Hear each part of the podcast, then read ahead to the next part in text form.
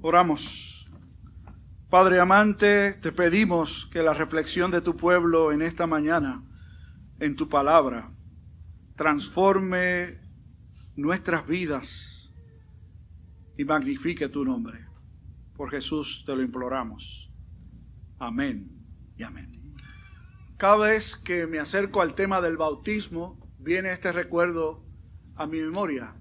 Este año se cumplen 37 años de mi ordenación al ministerio.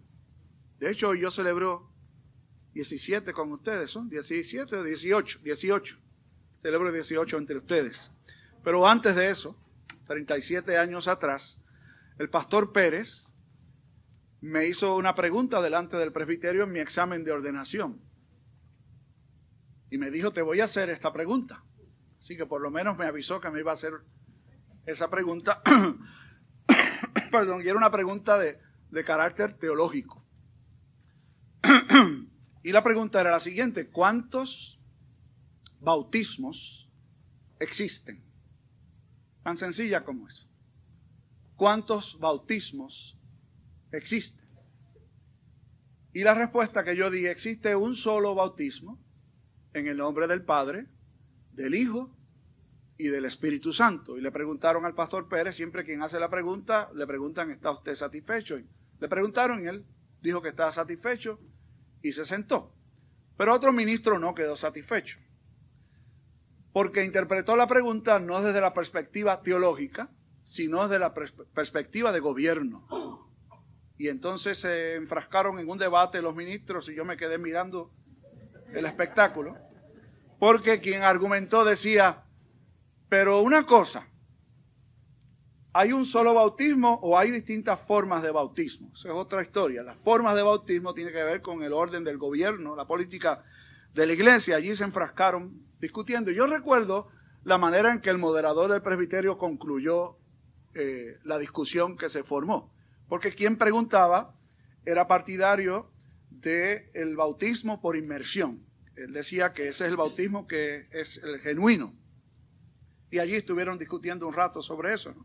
Y recuerdo que el moderador, un amigo de esta congregación, el reverendo Marlen Pavón, terminó la discusión con el siguiente argumento. Miren, decía él, una vez un hombre quería bautizarse en una iglesia presbiteriana y quería que lo bautizaran por inmersión.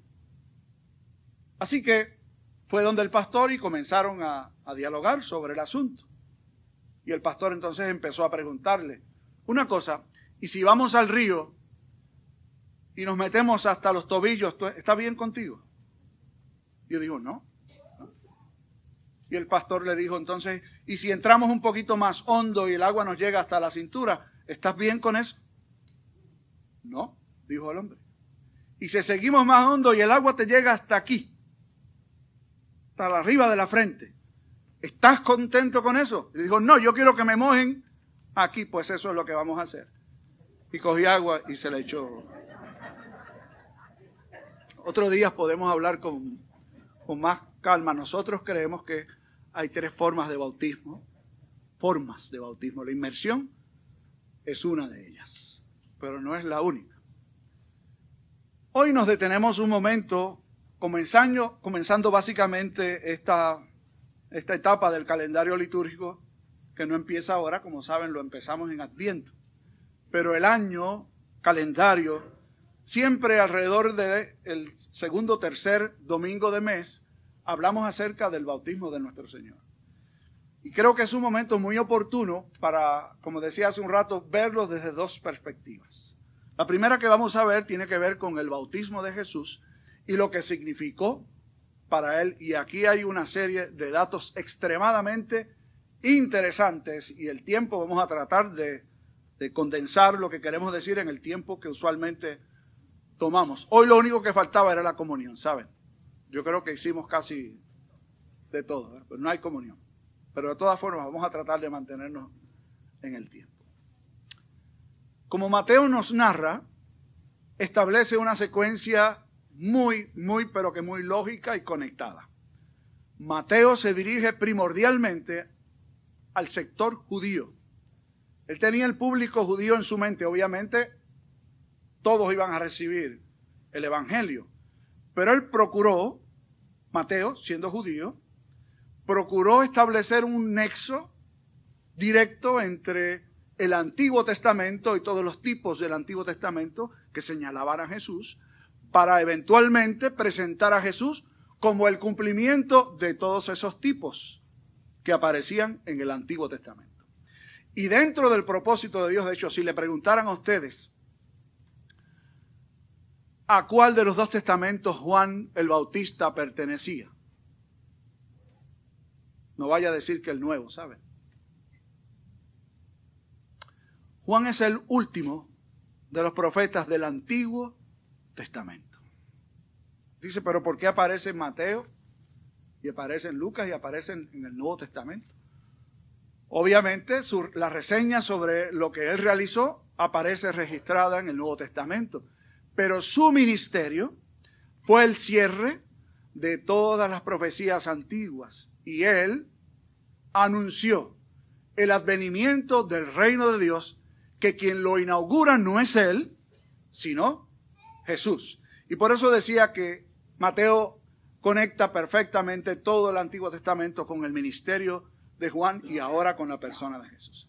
¿Qué hacía Juan el Bautista? ¿Y por qué su ministerio fue un ministerio tan y tan importante al punto de que Jesús dijo que nacido de mujer no había uno más grande que Juan el Bautista? ¿Qué hacía Juan que lo hacía ser grande o distinto, tremendamente significativo. Miren, los judíos tenían un rito a través del cual se unían al pueblo de Dios y ese rito era la circuncisión. Judíos de sangre eran unidos al pueblo de Dios a través de la circuncisión, que se aplicaba obviamente a los varones, y que las niñas, las mujeres, estaban representadas en el líder de la familia el padre o el hermano mayor, según fuera el caso. Pero alguien que no era judío de sangre, la manera en que se le incorporaba a la familia de la fe en un acto público era, además de la circuncisión, el bautismo que se llamaba el bautismo de prosélitos, no judíos, que se unían al pueblo judío. Y lo que Juan hacía era bautizar judíos ministró en el desierto de Judea, de la cual Jerusalén era el centro, la capital, y venían a él para ser bautizados no gentiles, sino judíos. ¿Y cuál era el llamado esencial de su bautismo? Arrepentíos, porque el reino de los cielos se ha acercado. Era como decirles, todo lo que hemos estado esperando por siglos, de hecho, hubo un silencio en la voz profética de 400 años. Desde el último profeta del Antiguo Testamento que se escribió hasta los evangelios corren 400 años. La voz profética no era como que cada dos o tres días aparecía un profeta por allí diciendo Dios dijo tal cosa. Y Juan es el siguiente profeta después de esos 400 años y es el último profeta del Antiguo Testamento. ¿Qué provocó entonces el llamado de Juan a ser bautizado? Bueno, tuvo dos reacciones. En primer lugar, y esta fue la reacción de esencialmente la mayoría del pueblo, acudía a él gente de toda Judea, al río Jordán, para ser bautizados. ¿Quiénes acudían, pero no para ser bautizados, eran los religiosos, que decían, bautizarme a mí. Pues si a mí no me hace falta eso, yo soy judío de nacimiento, circuncidado al octavo día. ¿A, quién se le ocurre llamar, llamar a un judío a ser bautizado? Y esta gente que Juan estaba, saben, pero que bien alineadito, ¿saben? Cuando los vio venir y acercarse, no les dijo, vengan ustedes también, que yo los bautizo, no hay ningún problema. ¿Saben cuál fue la reacción de Juan cuando vio a los religiosos venir a donde él? Generación de víboras. ¿Quién nos enseñó a huir de la ira venidera? ¿Quién va a bautizarse con esa invitación? Pues ese fue el contexto del bautismo de Juan. Ténganlo muy claro, llamaba a pecadores al arrepentimiento porque el reino de los cielos se había acercado. Entonces, de repente, Mateo nos lleva a otro escenario. El Jordán era parte de la región de Judea. Jesús, de quien solo se ha hablado aquí su genealogía y su nacimiento, no se ha presentado públicamente aún. Mateo nos dice que Jesús vino de Galilea al Jordán para ser bautizado, para dejarnos saber que es su decisión de su propia voluntad salir del anonimato público para ir y ser bautizado por Juan en el Jordán. Quien está a cargo aquí es Jesús, aunque se ha venido hablando de Juan. Y nos vamos a dar cuenta enseguida de eso. Porque cuando Jesús llega hasta donde él, Juan, que ya lo conocía, era su primo, ¿saben? Se llevaban unos meses nada más. Cuando lo ve venir, ya había dicho, en el Evangelio de Juan se recoge. He ahí el Cordero de Dios que quita el pecado del mundo. Pero solo se había presentado, no había venido donde él para ser bautizado. y cuando va a las aguas, en fila con los demás pecadores, que es otro dato interesantísimo, ¿saben? En algunas iglesias, gracias a Dios, aquí no pasa. La gente tiene la idea de que nosotros somos pulcros,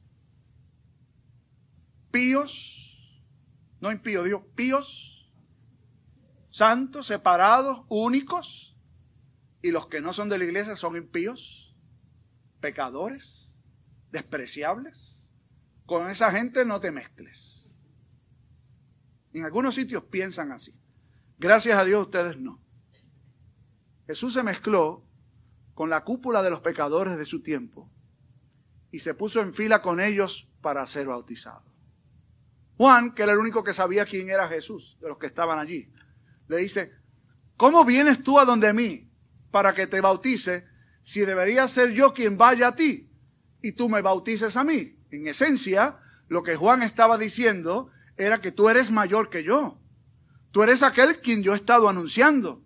¿Cómo vas a venir tú donde mí a bautizarte si a quien yo bautizo es a pecadores al arrepentimiento? A quienes yo bautizo a gente que se van a encontrar contigo. Aquí algo no está bien. Y la manera en que están expresados los verbos aquí implica una acción repetida. Es decir, que Juan insistía, yo no puedo ser bautizado, perdón, yo no puedo bautizarte a ti. Eres tú quien debes bautizarme a mí. Y las primeras palabras que salen de la boca de Jesús son las que él le dice a Juan el Bautista. En esencia. ¿Está bueno ya? O sea, no sigas insistiendo. Porque conviene que cumplamos toda justicia. Y Juan quedó convencido y lo bautizó. ¿Qué implicación tenían estas palabras de Jesús? Conviene que cumplamos toda justicia. En primer lugar, cumplir. Lo que Jesús le está recordando a Juan es, esto que va a pasar ahora, es el cumplimiento de lo que se había estado esperando. El bautismo de Jesús fue como su ordenación. Hablando de ordenación hoy. Es el momento donde se inaugura su vida pública. Es el momento en donde se inaugura su ministerio público. Se tiene que cumplir. Sin bautismo no hay tentación en el desierto. Sin bautismo no hay ministerio público. Sin bautismo no hay muerte y resurrección. El bautismo inauguraba a Jesús cumpliendo todo lo que se había prescrito de él. Y luego la otra palabra me parece todavía más profunda, toda justicia, que cumplamos toda justicia. Algunos teólogos light dicen que lo que Jesús quiso decir es, vamos a hacer esto porque es lo que Dios quiere que hagamos. Como decirse, realmente yo estoy de acuerdo contigo, yo no necesito ser bautizado, pero vamos a hacer esto para complacer al Padre. Usted se figura una cosa como esa. Toda justicia tiene una implicación extremadamente profunda. Cuando nosotros hablamos de la redención de Jesús, generalmente miramos a la cruz. Y cierto que allí se realizó un, un acto maravilloso e irrepetible. Pero no fue todo. Jesús encarnó para poder morir. Pero entre su encarnación y su muerte había que cumplir toda justicia de Dios. ¿A qué se refería Jesús? Que Juan asintió con él. Eso se conoce en el, argot de la teología como la obediencia activa de Cristo. Nosotros hablamos de la pasión de Cristo, su, su obediencia pasiva fue entregarse a la muerte y morir. Esa fue su obediencia pasiva, sobre la cual insistimos y no hay que dejar de hacerlo. Pero Jesús vino a cumplir otra obediencia y su obediencia fue la obediencia activa. Dios requería que un ser humano, un hombre, cumpliera su justicia perfecta porque Dios es santo. Y sin santidad nadie verá al Señor. Y la santidad de la que se habla aquí no es del pelo largo, de las uñas cortas y, la, la cara sin barba y las patas peludas. No. O sea, no es la santidad. Es la santidad de Cristo. De esa santidad es la que se habla no de la suya y la mía. Y Jesús, en su bautismo, comenzó a cumplir su ministerio de obediencia perfecta a la ley de Dios. Esa era la justicia. La justicia de Dios en Cristo encarnado y viviendo una vida perfecta para después, cuando llegara la cruz, se hiciera, y los muchachos que toman las clases de preparación para nuevos oficiales tienen esto muy claro, una doble transacción en la cruz. Nuestros pecados sobre Cristo, su justicia sobre nosotros. Sin eso, no hay redención. Esa es la santidad, de la cual somos revestidos por la gracia de, de Dios en el momento en que somos justificados por el Padre. Nos declara santos y justos delante de Dios. De forma tal que cuando usted se muere, que se va a morir, ¿saben? Cuando usted se muere, la justicia con la cual el Padre le recibe no es la suya, es la de Cristo. ¿Está claro eso, verdad? Yo, yo espero en Dios que eso esté claro, porque es la única justicia que cuenta. Con razón Jesús dijo lo que dijo. era necesario que se cumpliera toda justicia. Entonces Juan accedió y lo bautizó. Y cuando ascendía del agua, sucedieron tres eventos. Los cielos se abrieron.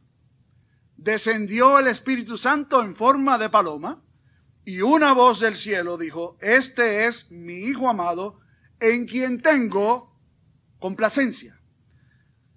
Son tres elementos muy importantes que los judíos entendían muy bien. Los judíos entendían que en el Antiguo Testamento los cielos fueron abiertos en varias instancias.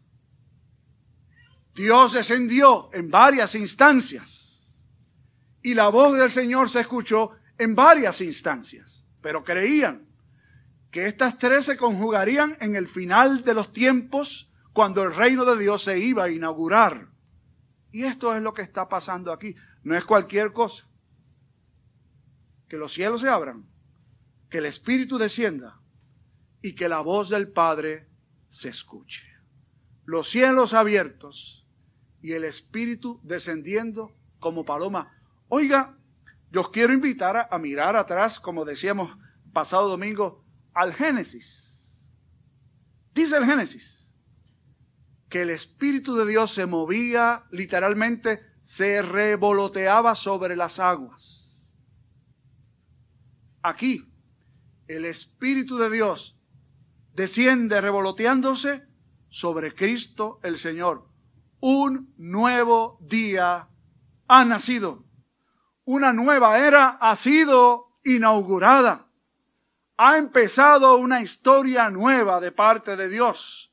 Por eso el Espíritu Santo desciende. Y luego la voz del Padre que le confirma, Jesús obviamente sabía que era el Hijo amado del Padre y que tenía complacencia en él. Los que estaban allí necesitaban escucharlo. Dos elementos, aquí hay dos citas escriturales juntas. La primera de ellas del Salmo apunta al hecho de que Jesús es el Hijo de Dios, el Hijo amado de Dios, en quien tengo complacencia. Es una imagen de Isaías, del siervo sufriente. Por lo tanto, a quien se nos está presentando aquí es a Jesús, el Hijo de Dios, y el siervo que sufre es Dios y es hombre que vino a redimirnos de nuestros pecados. ¿Qué tiene eso que ver con nosotros? Pues tiene muchísimo que ver. El bautismo en un sentido es extremadamente diferente.